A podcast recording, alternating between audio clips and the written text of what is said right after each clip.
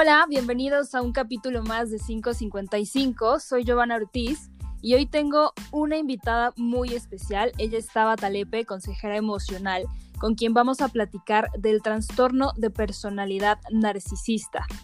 Porque cuidar nuestra salud emocional es muy importante y hoy vamos a hablar de un tema que casi no se conoce en México y que cada vez está más presente.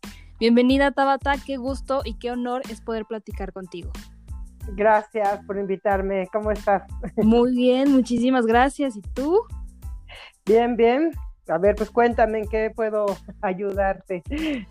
Pues mira, es que yo te soy muy honesta, soy muy fan tuya, porque cuando yo pasé por una relación tóxica, buscando respuestas y, y el entender qué pasó, me recomendaron tu canal tu canal de YouTube me ayudó a entender muchísimas cosas y lo mencionas en uno de tus videos. Es muy importante y es un tema del que casi no se habla.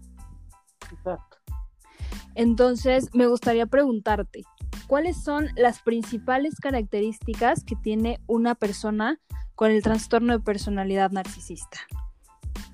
Pues mira, en realidad son como, o sea, eh, varias, o sea, son como 10 las que yo planteo en mi libro, eh, que básicamente tienen que ver con, eh, por ejemplo, la, incapacidad de tener, digamos, emociones empáticas, es decir, no pueden generar una conexión con otra persona, les cuesta mucho trabajo, pues eso, ponerse en los zapatos de otra persona, por ejemplo, ¿no?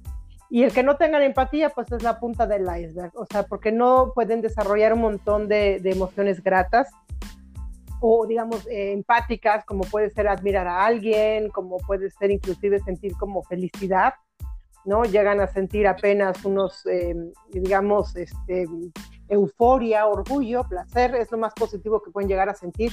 Entonces, esto traducido a una interacción cotidiana, pues sí, es gente que es muy egoísta, que nada más piensa en sí misma que no, como digo, no se puede poner los zapatos de otro y que además este, eh, pues está llena de envidia, de, pues este, tiene muchos complejos interiores, porque además como no tienen herramientas para trabajarlos, pues están como con un hoyo negro, ¿no? Ahí interior de alguna manera que tratan de cubrir eh, pues, eh, a través de otras emociones que se sienten, como te digo, el orgullo, como empoderarse encima de otro, ¿no? Eh, tienen el manejo de un yo falso, por ejemplo, también, siempre eh, por lo mismo de que tienen como este vacío interior y, además tienen que mentir constantemente, que es otra de las características, este, tienen como este em, yo falso, o sea, todo el tiempo interactúan con un yo falso, eh, con cada víctima, con cada persona que está en su vida, digamos, necesitan como implementar este yo falso, ¿no? Y entonces, eh, pues es muy sacador de onda, digo, sobre todo entender para una persona empática cómo alguien puede ir con tantas caras por la vida, ¿no? Pero pues así es.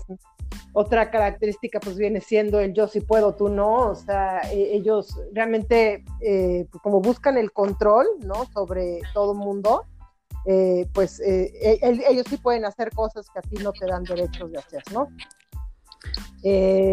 Tampoco son capaces de asumir la responsabilidad de sus actos o sentirse auténticamente culpables, por lo mismo de que no tienen como herramientas para trabajar eh, esto, ¿no? Este, interiormente, pues es mejor echarte la culpa a ti. También por lo mismo no evolucionan eh, eh, espiritual o emocionalmente hablando, siempre están en el mismo lugar. Así como los ves a los 10, 15 años, están igual a los 80, ¿no? Oye, pero perdón que te interrumpa, ¿este tipo de personas nacen o se convierten en, narcisistas? Unos hace, este, unos, eh, bueno, o sea, por ejemplo, es que es como un tema complejo, pero haz de cuenta que de los cuatro tipos de narcisistas que hay, ¿no? Que está el histriónico, el sociópata, el encubierto, donde está la rama de los psicópatas, y luego los borderline. Eh, los cuatro, digamos, la rama, todos se hacen en infancia.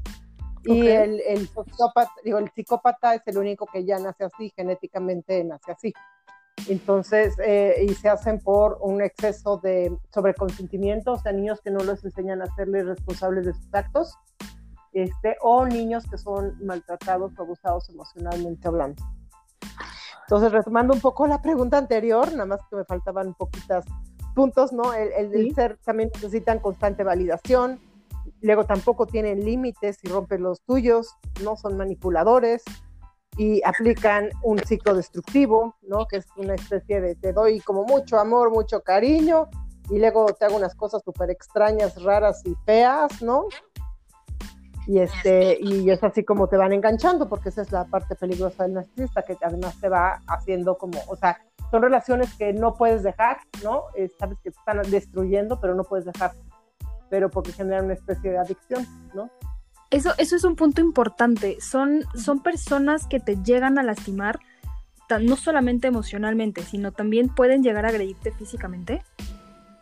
Sí, de las dos. O sea, se trata, te digo, como de ellos empoderarse sobre ti. Entonces, eh, esto lo hacen a través de destruir tus fortalezas. Y en uno de tus videos mencionas que son amantes del drama. Ellos se alimentan del drama y siempre van a estar buscando el pelear contigo o el tratar de destruirte para ellos sentirse bien. Pues sí, con el drama, digamos, eh, surge lo que pasa es que ellos son como vampiros energéticos, entonces si no les estás poniendo atención por las buenas, en el plan de qué bonito, qué inteligente eres, entonces van a hacer algo que te jode para que les pongas atención. Entonces de ahí el drama, ¿no? Que es como una fuente de suplemento para ellos, porque entonces ya le estás poniendo atención, te genera conflicto, te enojas, le estás poniendo toda la atención que él quería, justamente, o él o ella, porque también hay hombres y mujeres narcisistas. Y, este, y entonces así se, se digamos, así van chupándote la energía de alguna manera.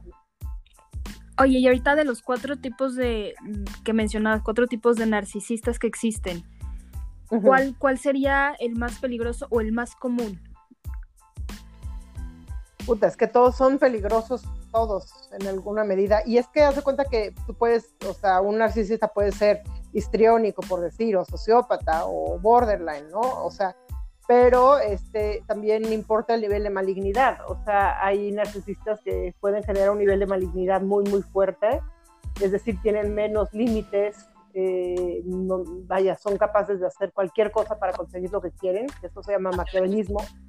Y, este, y pues depende, o sea, ahora sí que puede decir, si es un histriónico, que eh, originalmente pueden ser los más inocentes, bueno, no inocentes, pero los más, inofensivos, este, pero si de repente viene un histriónico mezclado con sociópata o mezclado acá con un borderline o ¿no? Este, en un momento dado, en alguna provocación, en alguna cosa que, que, digamos, tú te interpongas a sus intereses, puede ser igual de peligroso que un psicópata o un sociópata, ¿no?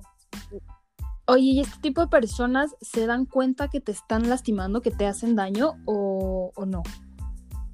Pues según qué tipo de narcisista, o sea, el histriónico, por ejemplo, encubierto, porque además es que siempre vienen como mezclados de dos tipos y a veces en tres tipos, los que ya vienen mezclados de tres tipos de perfil de narcisista ya suelen ser triada oscura, que son ya eh, personajes que manejan, como digo, una malignidad muy fuerte, ¿no? Pero, eh, eh, por ejemplo, el histriónico encubierto sí se da cuenta, ¿no? Este, percibe el daño que provoca y puede pedirte perdón así viéndote a los ojos como si estuviera auténticamente arrepentido, no, pero luego van y hacen lo peor, ah, lo vuelven a hacer lo mismo. El sociópata sí se da cuenta también de lo que hace, pero le gusta hacerlo, o sea, el sociópata es sádico, entonces disfruta viéndote sufrir y disfruta provocándote mal, o sea, sabe que está mal, pero igual lo hace, le, le gusta eso, transgredir las reglas. Y el psicópata, por ejemplo, no es muy consciente del mal que hace, realmente, como no tiene estos límites trazados de lo permitido y lo no permitido. O sea, él, para él puede, o sea, matar a alguien puede ser como eh, pues, pescar un pececito, ¿no? O sea, o comer una manzana, lo mismo. Ok, oye, mira, yo en mi experiencia cuando me identifiqué con todo lo que decías, porque parecía que contabas mi historia en tus videos, hay, hay, un, hay un tema que, que dice que ellos te, te anuncian o te dicen lo que te van a hacer, el cómo te van a lastimar, pero pues nosotros como personas empáticas obviamente no lo vemos de esa manera y no lo identificamos. Pero qué tan fuerte es eso, ¿no? El cómo ellos solitos te van avisando de todo, todo el daño que te van a generar. Van a hacer, exacto. Pues sí, es que son pura maldad interior, entonces les sale hasta por las orejas. O sea, si uno pone un poco de atención, ves esa maldad desde el principio. Lo que pasa es que eh, culturalmente, pues nos han educado generalmente a decir que no, que todo el mundo puede a veces ser malo, pero en el fondo todos somos buenos. y no es verdad. O sea, eh, parte de lo que cambia este tema, eh, la percepción de la vida es que cuando te has topado con uno, comprendes que hay gente que efectivamente no tiene ninguna bondad interior y no van a cambiar. Y es muy choqueante porque pues un empático pues siempre va a creer que todo el mundo es bueno, que todos podemos cambiar, o, pero en este caso no. Eh, y entonces sí te cambia la perspectiva de la vida, entender que hay gente que es mala y es mala, o sea, y no importa que te pares de pestañas y no importa, y, hacen lo mismo además, ¿no? O sea, todos hacen lo mismo, y eso es lo que flipas, o sea, que dices, ¿cómo es posible que tengan como el mismo programa, ¿no? como yo le llamo el Windows Narcy. Sí, porque es impresionante que todo este tipo de personas actúan de la misma manera, incluso llegan a, usar las mismas frases y las mismas palabras, pero se, se, puede hablar con ellos de que, de que sufren este padecimiento o, no hay que tocar ese tema con ellos. Pues, eh, pues realmente no tiene caso, o sea, porque inclusive como son expertos simuladores por aquello del yo falso, o sea, pueden simular que están auténticamente preocupados por cambiar y no y pueden, como digo, ellos pueden hacer lo que quieran, pero yo no he visto que cambien, o sea, inclusive en terapias más drásticas, ¿no? Tipo de, este, hierbas medicinales y así, o sea, ni eso les cambia el chip. Wow, es impresionante cómo, cómo hay personas tan tan random, tan... Pero, pero una vez que identificamos que estamos con una persona narcisista, llámese hombre o mujer, en el trabajo o en la familia, ¿cómo nos podemos alejar de esas personas? Porque ya, ya para cuando nos damos cuenta ya tenemos un vínculo tan fuerte que es un poco complicado el, ir rompiendo, rompiendo ese vínculo. Claro, pues siempre va a ser como el tema de concientizar qué está pasando o sea, y cómo está pasando, y por eso sirve eh, este tema de entender el trastorno. Y, este, y cuando yo hice, yo hice el canal, justamente identifico un narcisista, al principio eh, tenía como, este, pues eh, ponía ahí en la, descripción del canal, ¿no? De que la única manera de estar a salvo era sabiendo identificarlos, porque realmente pueden ser muy encantadores al principio, pueden ser muy perfectos, que es parte de la trampa, y cuando no sabes que existe esta gente, pues toda esta parte del love bombing, justamente el bombardeo amoroso, te la puedes tomar como muy a pecho, muy real, ¿no? O sea, y, e ignoras las banderas rojas porque pues no sabes que existen. Pero ya cuando te topaste con uno, una vez que reconoces uno, reconoces a todos, este es el eslogan del canal. Este, pues ya una vez que identificas a uno, este, ya sabes que estos existen y empiezas a notar cómo es este mecanismo de destrucción, ¿no? Entre love bombing y, y además tienen como 20 herramientas de destrucción que también están ya muy definidas. sí. Y, vean desde, pues digo, como tú decías, la agresión física, ¿no? Pero también te nulifican, también te triangulan, siempre te hacen sentir menos, o te, o, o te mienten, te gaslightean, ¿no? O te, o sea, te hacen varias, o sea, hay como muchas, muchas, este, te, traicionan, también te difaman, eso es horrible, ¿no? O sea, hacen triangulación, hombro frío, difamación, mentiras, este, causan daños a seres queridos tuyos, a las cosas que quieres, te, aíslan, ¿no? Eh, como digo, rompen tus límites, te traicionan. Este, las discusiones con ellos son desgastantes, o sea, desgastantes este tipo de personas son encantadoras, siempre van a hablarte bonito, te van a escuchar y siempre van a, de ahí se van a agarrar como para después lastimarte porque ya saben qué es lo que te duele, ¿no? Sí. Y cuando, cuando entramos al tema de, de destruirte, de difamarte, ¿qué onda con estas personas y los stalkers que llegan a hacer en redes sociales?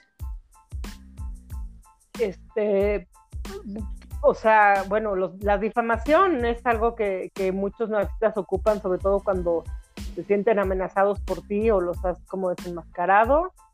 Este, van contándole a todo mundo, a todo lo que son ellos, ¿no? Esta persona está loca, está, o sea, o sea, como que reflejan su yo, en, o sea, a ti, difamándote a ti.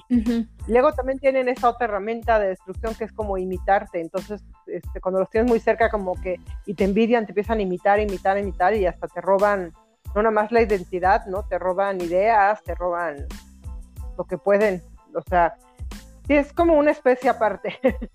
Sí. es muy compleja, o sea, es un tema, digo, yo ya en el canal tengo más de 400 capítulos y siguen, o sea, yo siempre pensé, ya un día se me van a acabar los temas, no hombre. Siempre salen y salen y salen, sí, claro. Siguen saliendo, o sea, esto está cañón. Oye, ¿y cómo, cómo alejar a un narcisista entonces? ¿Qué es lo que yo tengo que hacer cuando ya me di cuenta que estoy con una persona narcisista? ¿Qué tengo que hacer para, para poner una raya entre esa persona y yo? Pues la única manera es, este, pues contacto cero se le llama, ¿no? Que es como no conectar con ellos. O sea, como cuando, eh, o sea, entendiendo que un narcisista busca suplemento y el suplemento es esa atención que le pones, este, cuando dejas de poner la atención, es decir, no consigue ninguna reacción de tu parte, ¿no? Es la, es la manera más efectiva de, digamos, desbalancearlos y descartarlos, ¿no? Este, porque si sigues teniendo cualquier tipo de reacción a lo que ellos hacen, pues no dejan de joder, porque pues es lo que quieren, ¿no? Este, y pues sí, es un arte a veces aplicar contacto cero porque hay narcisistas muy intensos, muy destructivos, que cuando ven que te estás alejando hacen todo para poder, pero cosas grandes, o sea, desde demandas legales, este, esto, provocaciones, agresión física, intimidación, ¿no? Y pasa mucho que aplicas el contacto cero, no sabes de esta persona en cinco o seis meses y de repente llega con anillo en mano a pedirte que se casen como si nunca nada hubiera pasado. ¿Qué onda con, su mentalidad? ¿Por qué desaparecerse y de la nada volver a, regresar a tu vida como si nada hubiera pasado? Pues por lo mismo de que necesitan esta validación, o sea, como están vacíos por dentro, este, el suplemento les da esta validación. Eh, y, la, y cuando no consiguen esta validación por otro lado, pues es más fácil que vuelvan y a veces inclusive consiguiendo otro suplemento, como le decimos ahí en el canal, este, pues es más fácil recuperar un suplemento antiguo a tener que marear a alguien otra vez, ¿no? O sea, ellos como que están para chupar energía, no para darla. Entonces siempre es como la ley del menor esfuerzo. Ellos saben que de alguna manera todavía tienen control sobre ti o que todavía sigues como con esta esperanza de volver con ellos, pues sí te van a ir a buscar. Sí, por eso es que siempre están como muy pendientes de tus redes sociales y siempre van a estar buscándote y van a saber todo de ti para saber en qué momento de tu vida regresar, porque siempre regresan cuando, cuando digamos que te sientes triste, vacío o, algo no está bien en tu vida y parece que estos seres son telépatas, como lo dices en uno de tus capítulos, y, y regresan a tu vida y entonces tú vuelves a caer. Qué difícil. Sí, no, este, si no sabes que existen, pues sí caes, ¿no? Porque vienen con la mentira perfecta, o sea, con justamente lo que tú anhelabas que te dijeran, con eso llegan y, este, y caes redondo. Cuando te digo, cuando no sabes distinguir este ciclo destructivo, cuando no sabes que esta gente existe, este, pues sí caes, sí caes fácil. Oye, ¿y qué, cómo, cómo podemos, eh, o más bien, cómo identificamos el por qué atraemos a este tipo de personas? Pues hay muchos, digamos, mitos en torno a esto de por qué los atraemos, a veces sí, a veces no. O sea, realmente cualquiera puede atraerlos. O sea, hay gente que, que, tiene más tendencia porque tiene más luz, es justamente lo que ellos buscan. O sea, eh, como ellos no pueden, digamos, evolucionar, entonces a veces utilizan esto, lo que llamo yo el empático estrella, como suplemento favorito, porque los empáticos estrellas somos gente más progresista, más... Eh, fuerte, más energética, más optimista, ¿no? Entonces ellos como envidian eso, este, necesitan pues eso, destruir a, o sea, alguien que tiene más energía, pues también les damos más suplemento cuando se enojan, cuando no, no es energía, son como vampiros energéticos, hay que visualizarlos así, ¿no? Entonces, este, pues sí, una persona, ejemplo, que es muy positiva, muy optimista, pues puede ser más adepta a traer narcisistas, pero también está, por ejemplo, un empático normal, que es más maleable, que es más manejable, y como eso es lo que está buscando el narcisista, poder controlar a alguien, pues ve a alguien con esas características que puede ser controlado y, este, y, pues también es, es algo que le gusta mucho al narcisista, tiene a alguien ahí de manera incondicional, totalmente domesticado, ¿no? Entonces, este, pues ahora sí que nadie está a salvo. Sí, no, todos somos vulnerables, todos podemos ser vulnerables a este tipo de personas, pero por ejemplo, cuando un miembro de nuestra familia lo identificamos como narcisista y ahora sí que, o sea, ya sea tu mamá, tu papá o tu primo o algo, y, a lo mejor no hay manera de, generar una distancia, ¿qué se hace en esos casos? No, pues sí hay manera de generar distancia. O sea, digo, porque la única, eh, a nivel familiar, o sea, realmente si uno se queda en el lecho, digamos, narcisista, en el nidito narcisista, este, eventualmente te va a drenar esto de energía y va a llegar un punto en donde efectivamente ya no puedes dejar el nido, ¿no? Pero mientras hay fuerza y tal, siempre se puede dejar y es lo más recomendable, porque mientras estés cerca no vas a prosperar en nada.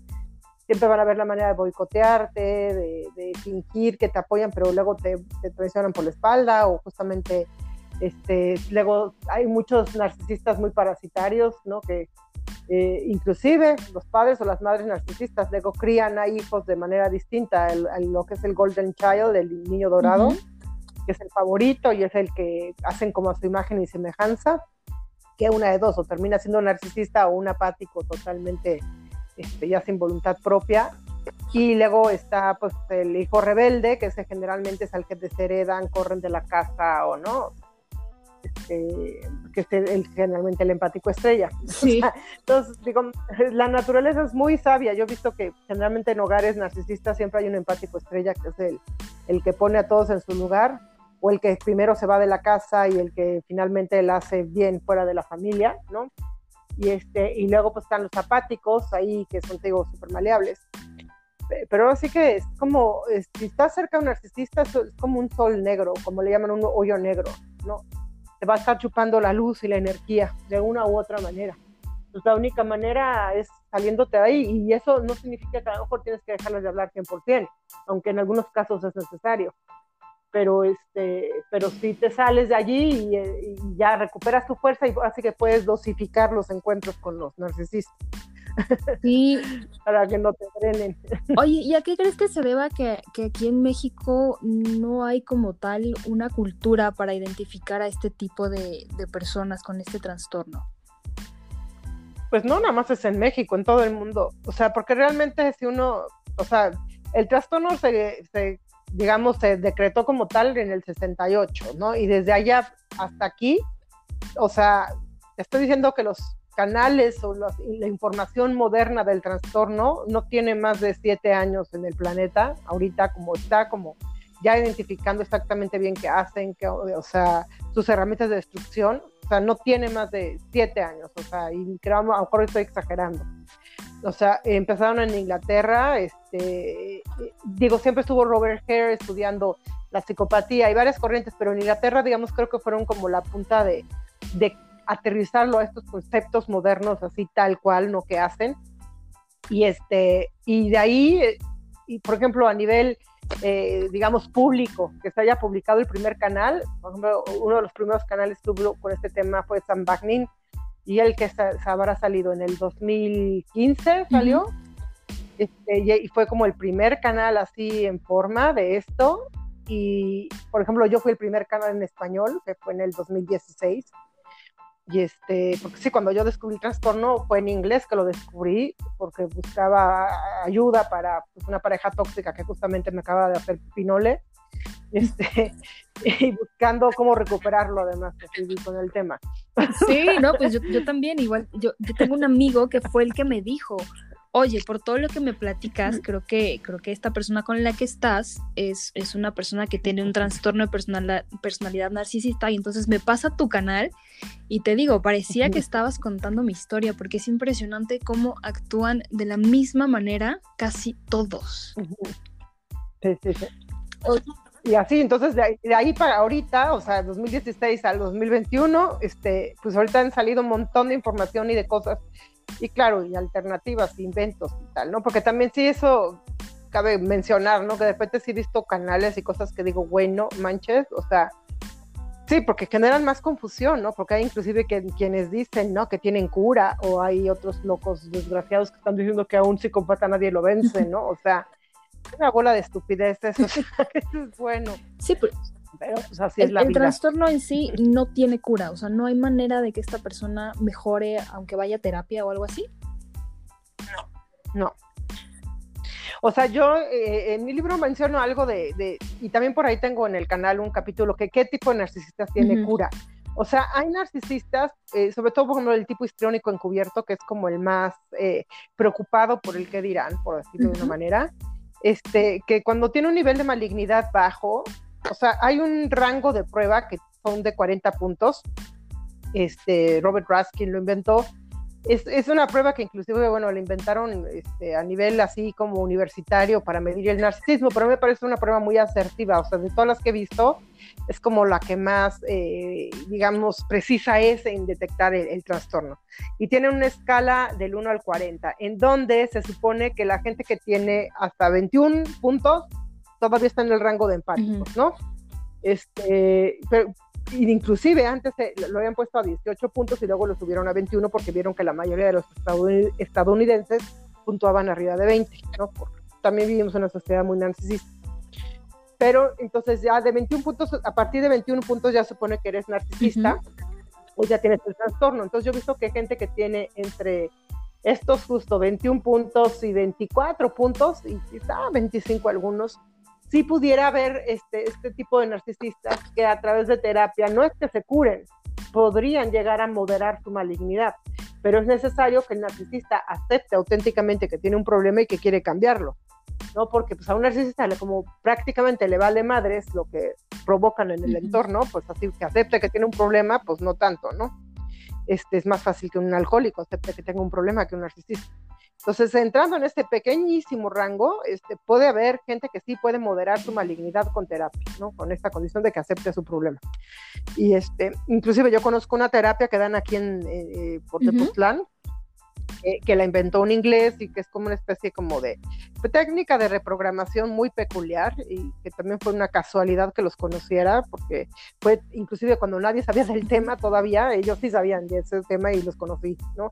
En este pequeño universo y este y conocí gente que ha tomado terapia con ellos y efectivamente he visto que sí generan así que un cambio en el narcisismo, ¿no? O sea, en los psicópatas concretamente se inventó para eso, ¿no? Pero este sí de, de, moderar su malignidad, ¿no? Entonces, este, pero te digo, son casos muy raros, son raros. Porque yo conozco narcisistas que se han metido cañón en la vida espiritual, según ellos, para, para este, sanarse y puta, se convierten como en semidioses, güey, o sea, peor, ¿no? Oye, ¿y, y las personas empáticas pueden ir a terapia para sanar después de un abuso narcisista? Sí, claro. O sea, sí, los empáticos evolucionamos, sí tenemos la capacidad de, cambiar y de, evolucionar, de hecho. Si no te han jodido demasiado y no te han apagado, digamos, eh, el alma, como digo, Sí, pero este, sí, sí, claro, nosotros los empáticos sí se puede. ¿Y, las personas empáticas tienen un rango narcisista? Bueno, o sea, todos podríamos tener algún rango narcisista que no desarrollamos. Sí, o sea, de hecho, ¿no? La humanidad tiene un grado de ego, ¿no? El famoso ego que estudia en la psicología por porque es esta importancia personal, ¿no? La que te hace sobrevivir en un entorno como el que vivimos. O sea, si no tuviéramos esta importancia personal, este ego, pues no sobrevivirías, porque este ego es lo que te ayuda a protegerte, a alimentarte, a buscar sustento, ¿no? O sea, la cosa aquí es que, este, obviamente, como el ego de los narcisistas, que está, que tienen estos sueños de grandeza y que, está así que exagerado, ¿no? Este ego, ahí es el problema. Y también vivimos en una sociedad que tenemos conductas muy narcisistas, sobre todo ahora con la era de las redes y los selfies y tanta estupidez, ¿no? Y una cosa es o sea, porque luego mucha gente dice, no, es que todos tenemos, sí, todos tenemos eh, algo de esta importancia personal, ¿no? La cosa es que hay gente que el, bueno, el 99% de la humanidad lo maneja de una manera muy inconsciente, la gente que sí ha tenido una búsqueda espiritual puede controlar este ego a una manera de decir, ah, o sea, lo suficiente para, ¿no? Para estar, sin tener que inventar, este, pues esto, yo falsos como pues ahorita desgraciadamente invitan muchas redes y cosas, ¿no? O sea, que nos invitan justamente al selfie, al publicar las cosas bonitas y al no sé qué, no, no, o sea, y empezamos justamente a actuar como narcisistas, pero eso, de eso a que no sientas nada por el prójimo, a que si no ves a alguien sufriendo y tú sientas algo, pues ya es otro, es un paso muy grande, ¿no? Sea, son diferencias abismales. O sea, el trastorno, eh, como les digo, no es una característica, el trastorno es una serie de características como estas 10 que te mencioné al principio del programa, que, que si tú vas revisando esa lista y vas palomeando, o sea, generalmente los que tienen el trastorno tienen de cuatro para arriba de estas características, o sea, y algunos tienen hasta las 10 completas, que ya son los de muchísima malignidad. No, sí, ya es bastante fuerte el tener todas las características. Oye, entonces, recapitulando, ya una vez que identifiqué a esta persona maligna en mi vida, tengo que aplicar el contacto cero, que sería eh, bloquearlo de redes sociales a lo mejor, borrar su número, evitar verlo y todo lo que sea relacionado a, tener algún, algún tipo de contacto con él. Y desenmascararlo, eso también funciona para que esa persona diga, ok, ya con esta persona ya no más, porque esta persona ya sabe que le quiero hacer daño y no va a funcionar.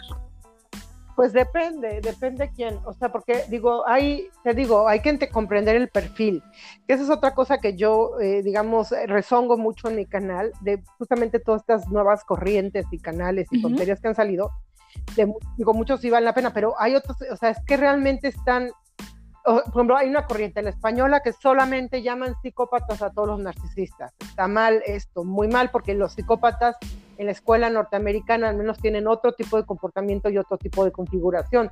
De hecho, dentro de todos los narcisistas, ¿no? Este, el, psicópata es el que menos validación necesita. De hecho, es la diferencia con los narcisistas que tiene el psicópata. El psicópata no tiene esa necesidad de ser tan validado ni tan, o sea, no, no tiene esa necesidad tan marcada como el narcisista, que tiene como esa neurosis de, de ser valorado, ¿no? Y, valorizado el psicópata es más como una burbujita, es una frialdad extrema, es como yo llamo un cocodrilo con zapatillas, ¿no? Está muy desconectado de, la realidad, del entorno, de, lo, de las, o sea, no hay como una conexión social, inclusive, ¿no? Con lo que está bien y mal, ¿no? Con las éticas más, más básicas, ¿no? Este, eh, en cambio, pues eso tienes, ah, te digo, está un borderline, por ejemplo, que hay borderline narcisistas, no todos los borderline son narcisistas, el trastorno limítrofe de personalidad, ¿no? Este, y obviamente un borderline no se parece en narcisista, jamás se parece nunca a un psicópata, ¿no? Y reaccionan muy diferentes ante un desenmascaramiento. O sea, un borderline lo desenmascara y te va a armar un pinche drama y quizás se suicida en tu cara, ¿me entiendes? Pero, este, pero el psicópata, al contrario, si se siente amenazado, ese es el que te puede matar a ti, ¿me entiendes? O sea, entonces hay que entender muy bien el, perfil y por eso a mí me choca eso cuando empiezan a generalizar e inventar como chabacanos, ¿me entiendes? Porque dices, güey, no, está, o sea, no puedes aconsejarle a alguien de ve y desenmascáralo, ¿me entiendes? Si se trata de una triada oscura, un sociópata, psicópata, uh ¿me entiendes? Porque te la estás rifando, o sea, te la estás rifando y te pueden matar con la mano en la cintura, ¿no? Ah, no es lo mismo desenmascarar un histriónico encubierto que pues, este se iba a salir corriendo como una gallina, ¿no? pero este, pues esto mismo, o sea, es, es, es comprender, eh, eh, o sea, las reacciones que puede tener cada perfil, cada uno actúa distinto, hacen lo mismo, o sea, esa lista de 10 cosas que te mencioné al principio, todos tienen esas, te digo, seis o más de esas. O sea, pero todos hacen diferente las cosas. O sea, uno hace un love bombing muy acá lleno de flores y regalos y promesas. Otro aplica un love bombing más pasivo, ¿no? De yo ocasiono lástima y tú me rescatas. Otros, o sea, todos hacen lo mismo pero diferente. Eh, esto de, love bombing es súper interesante porque pues, ya lo mencionas, ¿no? O sea, de repente te van a llegar con un ramo de rosas y perdóname, todo está súper bien, te amo, te adoro. Otros te llegan con anillo de compromiso otros, eh, bueno, no sé, son los que se me ocurren ahorita te ganan a amenazarte, decirte que te van a romper la cara si no regresas con ellos. ¿Estas personas son capaces de lastimarse con tal de, llamar tu atención? Sí, claro, el borderline, el, limítrofe, sí. Y el histriónico a veces. Y te van a hacer un drama y un pancho de si no me haces caso me aviento de un puente, ¿no? Sí, ese es el borderline. No, y hay un alto nivel de, de suicidios, o sea, yo he tratado casos de, justamente de, de, personas que estuvieron en alguna relación con un narcisista que se suicidó y se sienten culpables por lo que sucedió, ¿no? Cuando evidentemente tenían todo el cuadro y evidentemente lo hicieron para joder a la persona, o sea, hasta muertos se joden. Eso está ya muy fuerte, sí. sí es horrible. no, de película, o sea, de película. Sí, no, hay unas historias que, o sea, de todas las sesiones que doy de asesoría justamente para gente que necesita recuperarse de esto. Entonces le decía a, mi pareja, le decía, puta, es que podría ser una película de cada caso que digo, ¿no? O sea, hay unas cosas que son Bueno, pues ya te salió un libro, creo que eso ya es muy importante y es muchísima información que hoy la gente puede tener a la mano, ¿no? Además de tu canal, por supuesto. Pues, pues la verdad lo que está padre de mi libro es que creo que como bueno dicen los lectores, ¿no? Dicen, es que no hay ningún libro que tenga tan bien, eh, digamos, diseccionada la personalidad de estos entes, ¿no? En donde hablo justo de dónde viene el histriónico, de dónde viene el sociópata, de dónde viene el, o sea, el encubierto, o sea, hasta cómo dicen, cómo lo hacen, o sea, esto, o sea, mucha gente me dice, no, es que me moría de la risa, o sea, de ver la descripción era así como, no puede ser, o sea, cuando que lo conocías. Sí, o sea, pero, pero todo esto de, de nace a raíz de tu experiencia con, un, con una narcisista? Pues digo, con varios. O sea, digo, mi madre es la primera que me topa en mi vida. Este, eh, mi padre también no canta mal las rancheras. Este, y pues sí, o sea, pues realmente una familia narcisista, pero creo que mi, a mí lo que me salvó un poco es como que nací muy lúcida, digo, bueno, muy narcisista, ¿verdad? Pero no, desgraciadamente no es ninguna bendición, o sea, ni siquiera nada de qué pavonearse, pero sí como que nací muy, muy lúcida y como que me daba cuenta de muchas cosas desde chiquita y este desamor y estas cosas que pues, yo no sabía si considerar normales o no. Y también tuve la gran fortuna de, precisamente al ser como niña abandonada un poco, este, siempre busqué refugio en los estudios y, y, y, y, tuve la fortuna de conocer a gente más mayor que yo, muy buena, muy inteligente, muy sabia, que en realidad fueron como mi familia adoptiva, ¿no? Y que fueron como la gente que realmente me fue, este, pues abriendo la mente, ¿no? que había otro tipo de vida, de mundo, y ya con toda mi vida, mis experiencias que pasé, este, pues cuando descubro el tema para mí fue así como el santo grial, o sea, fue como decir, uff, o sea, esta es la pieza que me faltaba para cerrar todos mis ciclos, porque además nunca fui tampoco una persona que, como buen empático estrella, nunca me quedé así como en mi zona de confort, siempre andaba como buscando evolucionar eh, espiritualmente y no con el afán, porque ojo, aquí también esto es un indicativo de ahorita con tanto New Age y el mundo espiritual y está plagado de narcisistas de este, este, este sector, digamos, junto con la iglesia, cañón, o sea, es más, ha sido el tema del último mes, cantidad de gente que viene justamente de, ser timada por pseudo coaches o gente así, o sea, de estos semigurus y la fregada, hijos de la fregada, o sea, que digo, güey, es que e, este tema en donde manejan el tema de la espiritualidad, que es que para iluminarse, ¿no? Y ser superior, que esa es una mentalidad narcisista asquerosa, ¿no? Porque realmente la espiritualidad tiene que ver con aprender a vivir en paz contigo y el entorno y tiene que ver justamente con el tema de, saber domar tu ego, ¿no? Y precisamente te vuelves más humilde y por lo tanto eres capaz de, sobre, de convivir más empáticamente y tranquilamente con el entorno y vivir en paz bajo tu propia piel, ¿no? Pero pues esto, mucha gente se va con la búsqueda espiritual acá, como de voy a iluminarme y estar arriba de los demás, es lo que hacen los narcisistas. Ok, y, hay narcisistas que pueden eh, llegar a, ser los, los propios maestros y gurús con tal de sentirse superior a, a sus a sus compañeros. Sí, es lo que hacen. es lo que hacen, literal.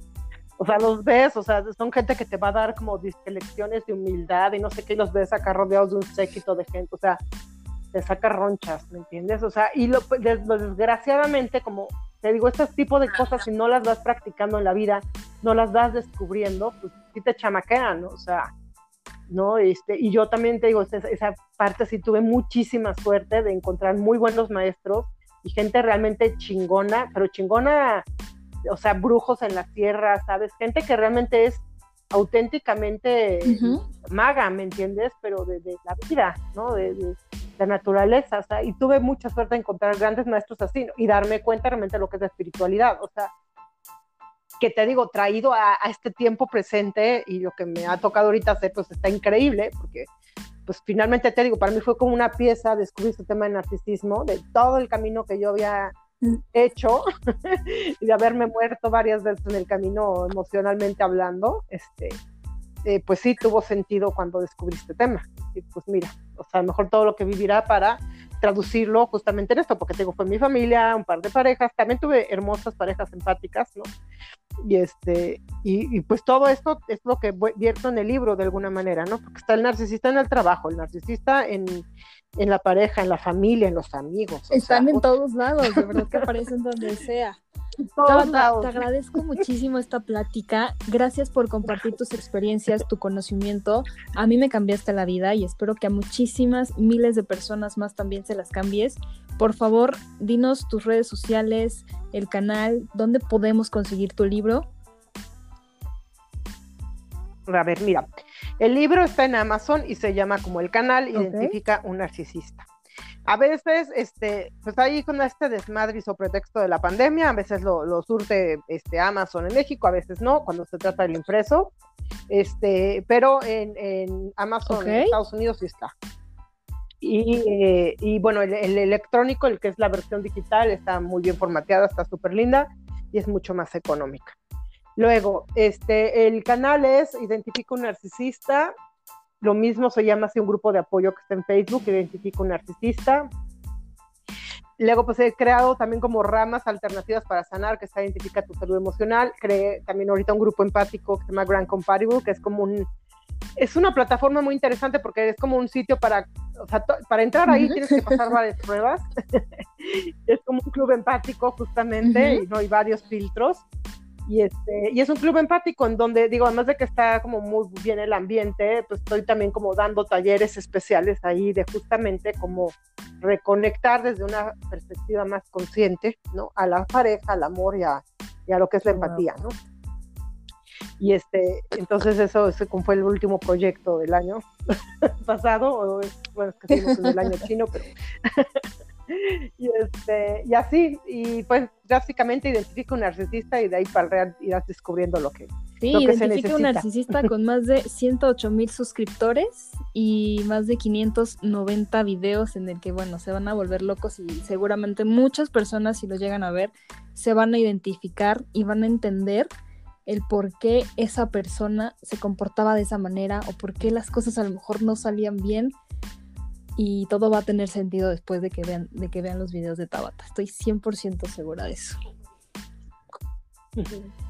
Pues sí, bienvenidos al canal. Pues Tabata, te agradezco muchísimo tu tiempo, el que nos hayas compartido esto y mucho éxito en todos tus proyectos y gracias por esta bonita labor de, de ayudar a las personas y de compartir toda esta buena vibra y esta energía pues gracias Giovanna por la invitación y pues por favor búsquenla, ya saben, identifica un narcisista en todas las redes sociales, ¿verdad? Facebook, Instagram, YouTube y Twitter, eh, y aparte de que luego compartes eh, todos tus videos y, tips ahí para, para una buena salud emocional. En Facebook, sí, en Facebook acabo de, de ¿cómo se llama? Este, también el canal. Perfectísimo. Tabata, pues muchísimas gracias, de verdad, gracias, gracias, gracias. Estamos en contacto y muchísimas gracias por, por este capítulo. Gracias. Un abrazo. Ahí está, amigos. Pues bueno, les dejo ahí en la descripción todas las redes sociales de Tabata para que se pongan en contacto con ella y escuchen su y vean su canal sobre todo. Soy Giovanna Ortiz y nos escuchamos la próxima.